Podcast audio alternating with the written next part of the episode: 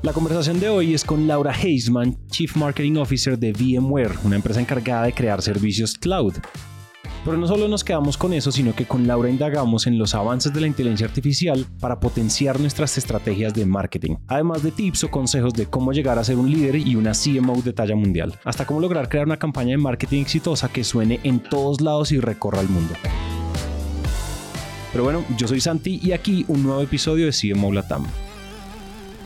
Do you think that that uh, a, a, marketing leader needs to zigzag to be a great leader? Like you know it needs you need uh, like a bit to be a multidisciplinary um, leader to lead good to achieve results to you need to be a top performer on marketing? Or you or you are from the bunch that says like you know laser focus only on marketing i don't learn anything else only on marketing? Uh, what is your perspective about it? Uh, my perspective and my experience would be no, all parts of the business. As a CMO, you're not just thinking about marketing, you are thinking about the business. And so being able to have those relationships with sales, with product across the company, all go to market leaders really helps give you perspective of what everybody is dealing with, customer input, partner input, all of that. And so having that perspective really helps me in my day to day job what is from those zigzags what is the skill you've learned like through those zigzags that you value the most when you know when when leading your marketing team and or when you know when doing marketing by itself uh, is there is there a is there a particular zigzag you you took in life in your in your in your professional life that you say right now in perspective like whoa like i i wouldn't be here if it wasn't for this and when I learned this and when I zigzagged. Can you can you speak a little bit about it? Yeah. So my career started in communications and PR. And early on, someone told me, started a PR agency and you are going to learn how to juggle and multitask like nobody's business. It was probably the first piece of advice I was ever given.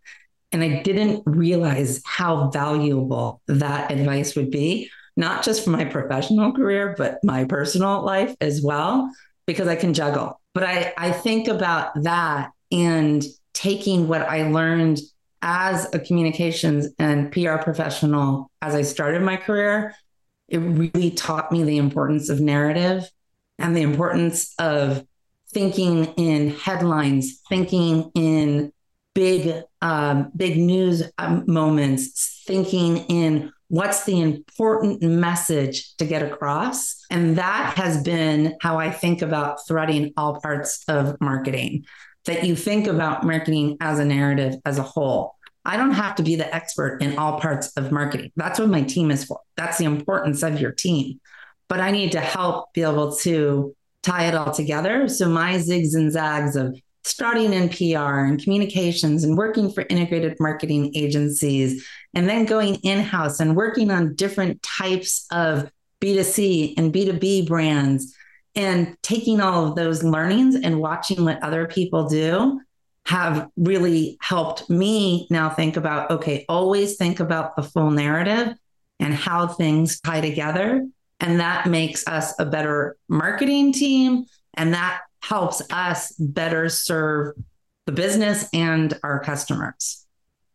And I think I think there's there's something very valuable on the on the zigzags and the multidisciplinary like leader and you know professional uh, in general, but uh, in terms of um, you know like marketing it's a very like liquid discipline you know, you know it changes all the time. I think all disciplines change but marketing changes so much when you when you see like the the uh, you know the syllabus and the class and the and the books you've been reading uh, when studying marketing in the 2000s and i don't know 2010 that was my my my year when i took like marketing 101 i want to know from your perspective um, and and your experience what are those things that are still super super valuable valuable that you know we maybe invented them or we we we create these concepts i don't know 60 years ago and still today are super valuable. And what are those things on the contrary that you think that you know just outdated totally outdated knowledge that we need to start letting go because we're still using outdated knowledge outdated tools outdated skills for example Marketing has definitely changed over the years. There's no question about it. I remember when I came to Silicon Valley, uh, it was in the late 1990s, so a little bit before your marketing class, and driving down the highway uh, and the billboards, all the billboards. It was amazing, overwhelming. Uh, it was how marketers marketed, especially in where, where I live. And things have changed dramatically since then social media, digital marketing, now generative AI, right, is the big topic. And the the things that I think about, the mantra that really sticks with me is always customer first. That will not change. That has been a mantra since uh, the beginning, and that continues now. Is customer first. To me, outdated thinking is thinking lead gen only. There was the time where it was every single lead uh, that's where marketers need to focus. It is so much more than that. That is just one part of what we do in marketing now. Uh, and depending on what a business needs, lead gen means something different to everybody now. It's not just uh, the old school way about thinking about leads.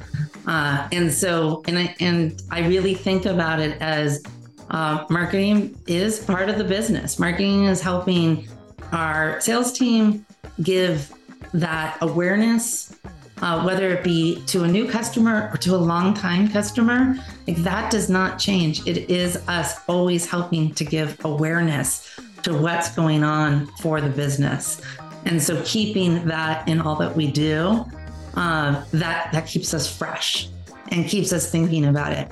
And and like it's we're at this special time right now where I tell my team generative AI is coming fast. We weren't talking about things like ChatGPT just a couple of months ago. Most of us weren't. And now it's in every conversation. Every major vendor is making announcements around Gen AI right now. And so this is one of those transformative times for every marketer. I give the advice to my team everyone should be doing their research learn for their own skills, be a modern marketer, help your business think about the future because our customers are all thinking about Gen AI for their futures as well. So, this is an opportunity where they don't happen often. It is a truly defining time in business to be part of what's next. Do, do you think uh, there is there is like a like a toolkit, uh, a frame a framework we can we can I don't know create like right de- right here in this interview uh, for like the like the modern marketing leader, like a, a toolkit, the you know the the principles, the the the main things a marketing leader, a modern, you know, emphasis on the modern marketing leader needs to have like on on their framework, on the way they behave, the way they research, the way they deploy, the way they strategize. You know, what what could be what could be those those uh, those elements that you can you know st- stick in the pot for a marketing leader soup.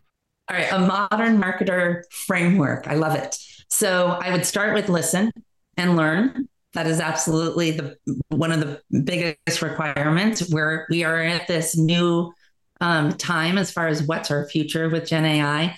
So listen, listen to what other people are, are doing. Learn. There's so many great um, opportunities to learn out there, whether it be from LinkedIn Learning or just um, doing a search on any search engine on Gen AI and the basics talking to other people that are your in your network.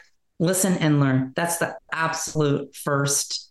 The second is actual trial test do things.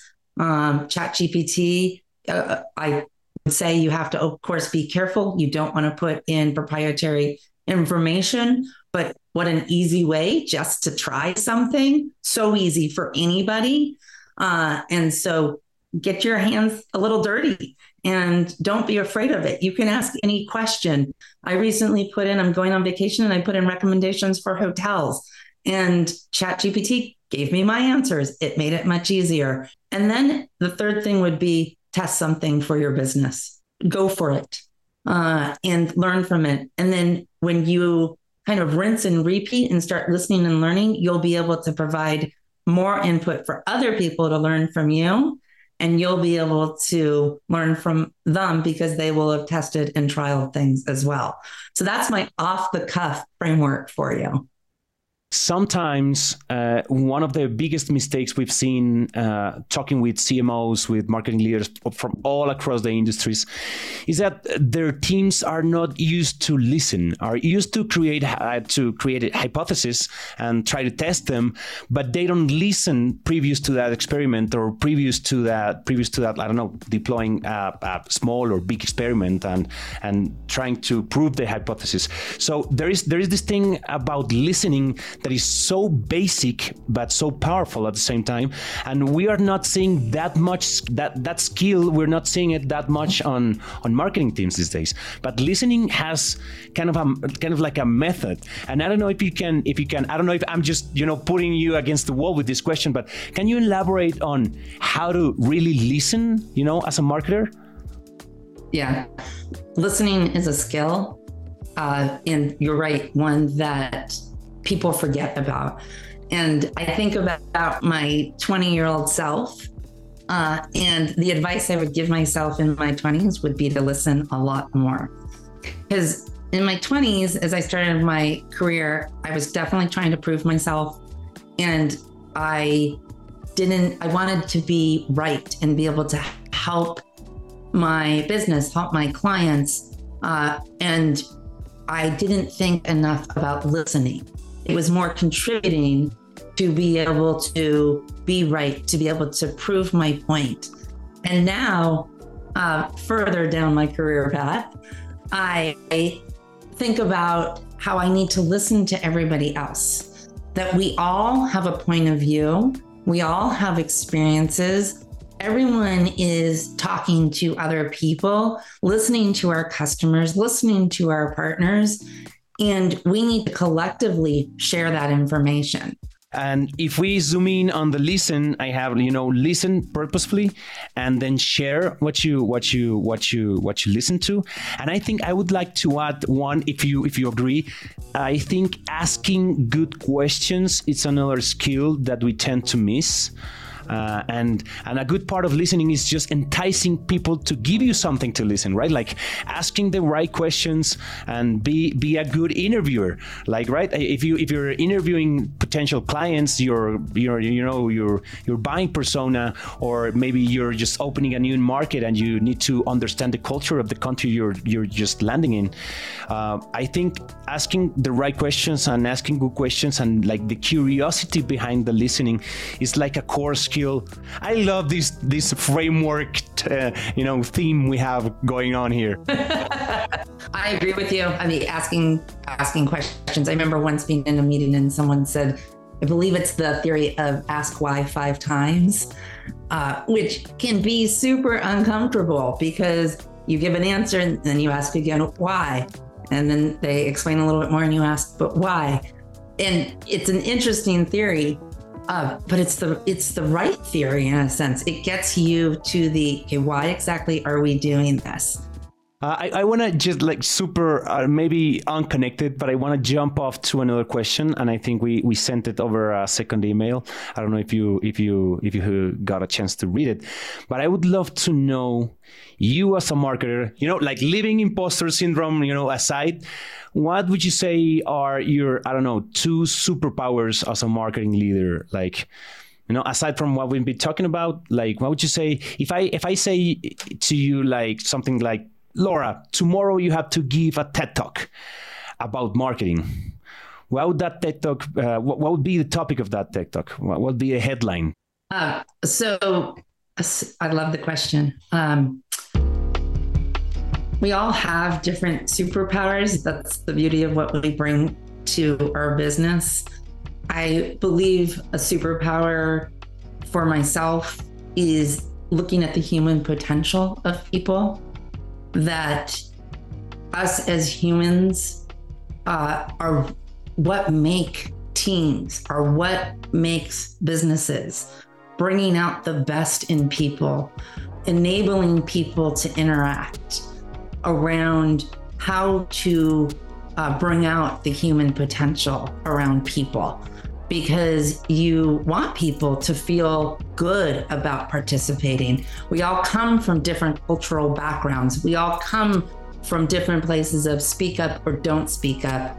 Some people are introverts, some people are extroverts. The pandemic changed some people, and there's a bigger comfort in participating in chat than participating in person versus participating in Zoom and really being able to help people understand as leaders the how to bring out the best human potential in somebody uh, i think is really important. And then helping people themselves see their own human potential. And i'll add i'm a very big big advocate for women and helping women with their career progression and so that is important for me personally and professionally to help women be able to see their human potential, not just what their experiences have been, but what they can add for their future.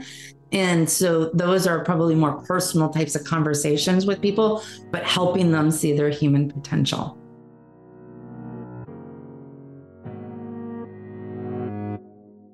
Let me let me uh, let me clarify something, Laura. Communication as a skill, just like within our teams, within our leadership teams, or also like communicating as a brand to the uh, to the outside world. Both, uh, I think, both maybe uh, might be right. All of the above. All of the above, right? All of the above. So it starts internal because you need to understand what the priorities are for the business the goals are for the business. You want to share that. You want to communicate that. You want to stress that. You want to help your team, those around you, understand where exactly where to focus. What's maybe changed over the course of a quarter or a, a year or multiple years and keep everybody informed. But then there's the communications, of course, with customers, partners, the community of what's the what's the information about the company, what's the update, What's the narrative? How can we help them? Uh, let me just ask you about you know is there a, like your what would be your framework uh, on communication first let's cover internal communication like when you communicate with your team when you communicate your senior leadership when you communicate with your peers and uh, you know communicate with other areas of the business uh, you know let me let me know what are i don't know your principles for communications that you know take into account that your the other CMOs are listening to this and and they might just say like, "Wow, I've never thought of this. Uh, I I I'm the one. I'm from the bunch that puts communication on priority number eleven on my top ten list." So you know, what would you say are those principles for communication for effective? I don't know, effective, assertive, persuasive, uh, useful, effective communications. Uh, so a framework I would think about is you have to start with the fact that everything internal is external as well these days. So there really is no difference between internal and external communications. And there used to be a time pre social media, uh, pre everything else that they were separate. Uh, today, it's all the same. Once something is said, it's internal and it's external. So that's the, the number one principle. And, and then employees are really important so number two is making sure your employees know what what's going on. Your uh, your business, everybody in business is a marketer. Everyone in your business is a PR person. It's not on their business card, but they are talking about your company. They are talking about your business.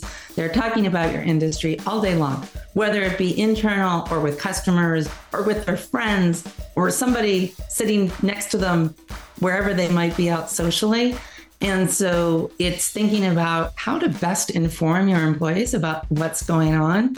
Uh, that's that's an investment in your employees, and that is uh, that can happen through whether it be town halls or uh, internal portals or whatever it is people are using for their tools. But there needs to be something storytelling it's a big part of you know of communication itself. And i think creating the the right narrative and the right story behind what we're doing behind what we're communicating behind what we're sharing with with the whole team and with the extended team. Because it is it is right that if everyone is on marketing you want good marketers. And if you know the 2000 employees you have everyone is on marketing. You need to you know you need to let them know they are marketing team. You know like ad hoc marketing team like you are honorary member of the marketing team but they are. And i think they should have the skills to respond the information to respond the information to share you know you know the i don't know the referrals. If they know that they are part of the marketing team and part of the sales team and they they feel the pain for the metrics for the sales for for for, for the results uh, they they they might be just they, they need the, the skills, the information, but I think they also need the story. Yeah, you call it storytelling. I call it narrative. I, it's key to everything because it helps ground you in what is it that you're actually talking about. And it ties directly to the priorities of the business. So when I think about VMware, I think about, I know exactly what our narrative is everything we're doing needs to tie to that narrative. Uh, when we talk internally, how does it all um, ladder up to that overall narrative? Everything that we do when we're doing programs with our customers, making sure that that narrative is what we are focused on. Don't change it. Don't have one off exceptions. That doesn't help. We're competing with every other brand out there. And so you want to help your business, not compete against your own business. So we are helping our customers with their multi cloud complexities. And we do that through helping our customers be cloud smart. And we're in, in an era right now where there are so many things happening with the cloud and all of our customers are dealing with those complexities. They have multiple different cloud investments, and they are trying to solve their problems. We want to help them solve their problems. That you know that is a tight narrative, and the team shouldn't deviate from the narrative. Like if maybe if we change it, well, let's all change it. But if they are all like aligned on the narrative, and even not only the marketing team, because the first you know the first thing it comes to mind is just the marketing team needs to know the narrative to create campaigns, deploy strategy, etc. But what what you're saying and and what we're creating you know the first piece of this framework is be intentional on onboarding the whole all of the employees of the company as like honorary members of the marketing team and let them know what the narrative is right absolutely we actually have a goal internally across all go to market teams that everybody needs to be trained on the narrative and that's a lot of people uh, and we are asking every one of them to go through formal training. That's how important it is for us that everybody uh, understands our narrative. And every go to market leader is on board with that and is investing in their team members to take the time. And it's it's proved successful and our customers are benefiting from it. We're helping them with what they need to solve for. And our sales partners are also seeing a huge benefit in it because it's helping them with the conversations that they're having with their customers instead of just having product specific or solution specific conversations. It really up levels the conversation and makes them more successful too keeping you up at night on VMware? Like, what's the main challenge? If you can talk about it, right? If you're not, if you're not, this is super confidential, or but the things you can talk about about the main challenges and how are you planning with the team to solve them? What are there maybe the the the the actionable routes you can take to solve those challenges? Uh, a challenge, and I have to say, an opportunity. When I came on board, the ask across the company, I've been with VMware for a year and a half now, was please help us advance and modernize our narrative. Exactly everything we've been talking about today. And that has been my focus. And it, I've said to everybody, it doesn't happen with the turning on of a light switch. You can't just make that happen overnight. And so it has been our focus. We are making great strides. It's never enough. And so my when I say my challenge and my opportunity, that has been it's it was almost the challenge handed to me help us do this your mission is if you choose to accept it and i accepted it and um, and so that is one that i am constantly thinking about how do we continue to help our customers know who we are today versus who we were 10 years ago uh, and so that is definitely a challenge that I think about constantly. The second one I would say is this moment of Gen AI. It is this major um, sea change happening, and I I uh, have a lot of conversations. I've been putting a lot of time into understanding what this means for marketing because I want VMware to be on the leading edge of what we can do with generative AI. This is not going away, I believe. This is going to be something that helps us and uh, can really be an uh, advantage for a marketing organization Tell me, Laura, uh, on the second challenge, the Gen AI, how you are particularly like looking at Gen AI on how it can help, like uh, I don't know, your process, uh, maybe your operations, your creative part. Uh, what, what, in which parts do you see Gen AI helping exponentially the marketing teams?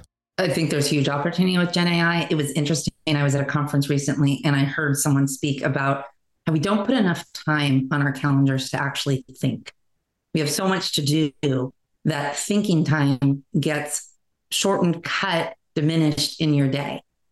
And I think about Gen AI as an opportunity to actually give us a little bit more time to think because it can help prompt ideas, it can shortcut things, not necessarily be the end all answer because there needs to be a human element I talked about human potential, right? There needs to be that empathetic, that human understanding that Gen AI doesn't necessarily have, at least at this time. I can't speak to the future. Uh, but when I think about the team itself and what we're doing right now, it can help us from everything. Content, that's an obvious one. So you you talked about images. I think about it as far as um, content ideation, writing of abstracts and helping helping to to tighten them. Ideas for titles were big right now in planning for a conference. So ideation there, rough drafts of uh, video scripts or rough drafts of different types of contents that that, that we have, localization, globalization, uh, emails that we can send, feeding off of the language that it has learned about us uh, there's so much opportunity there so that a person isn't sitting there from a blank sheet of paper totally agree. Uh, Laura, we're just coming up on time. I want to know if you have some final advice, recommendation, final thoughts on an interview and for the audience just to to wrap this up. So some final thoughts I would say I have a favorite quote by Peter Drucker. There are only two things in a business that make money, innovation, and marketing. Everything else is a cost. And I think that that's really important. Marketing is very important for businesses. And it is all about marketing is not just a function. Marketing is part of the business. And so for every marketer that's listening, that's important for us to embrace. We are part of the business. We are helping the business. You need to be thinking about the business, not just the marketing functions. And that is what we can contribute to our companies and to our customers amazing final advice with a quote and all. So you know the whole combo for a final for final thoughts. Quoting Peter Drucker. Oh my God, uh, you know, living the bar way up. Uh, Laura, thank you. Uh, it was amazing having you here. Uh, I super enjoyed this interview and and I just a whole bunch of notes to apply to my company, and I, and I expect that the audience, you know, uh, uses this this knowledge and these frameworks we invented here. You know, it wasn't that hard after all to invent frameworks. Laura, thank you, amazing. Thank you. Thank you for having a great conversation. I really appreciate it. It's been fun spending the time with you and coming up with some of these frameworks on the spot. Queremos agradecer a Laura por conversar este rato con nosotros y esto es todo por el episodio de hoy. Pero como no queremos que la conversación se quede hasta acá, podemos continuarla en LinkedIn. Con Dani la encuentran como Daniela Arias Daza y conmigo me encuentran como Santiago Cortés Calle. Entonces vayan a LinkedIn, nos agregan y arranquemos a conversar. Y bueno, este episodio fue posible gracias al equipo de Naranja Media. La producción de este episodio estuvo a cargo de Juan Almanza, el booking por Catherine Sánchez y el diseño de sonido a cargo de Alejandro Rincón. Yo soy Santi y nos vemos pronto.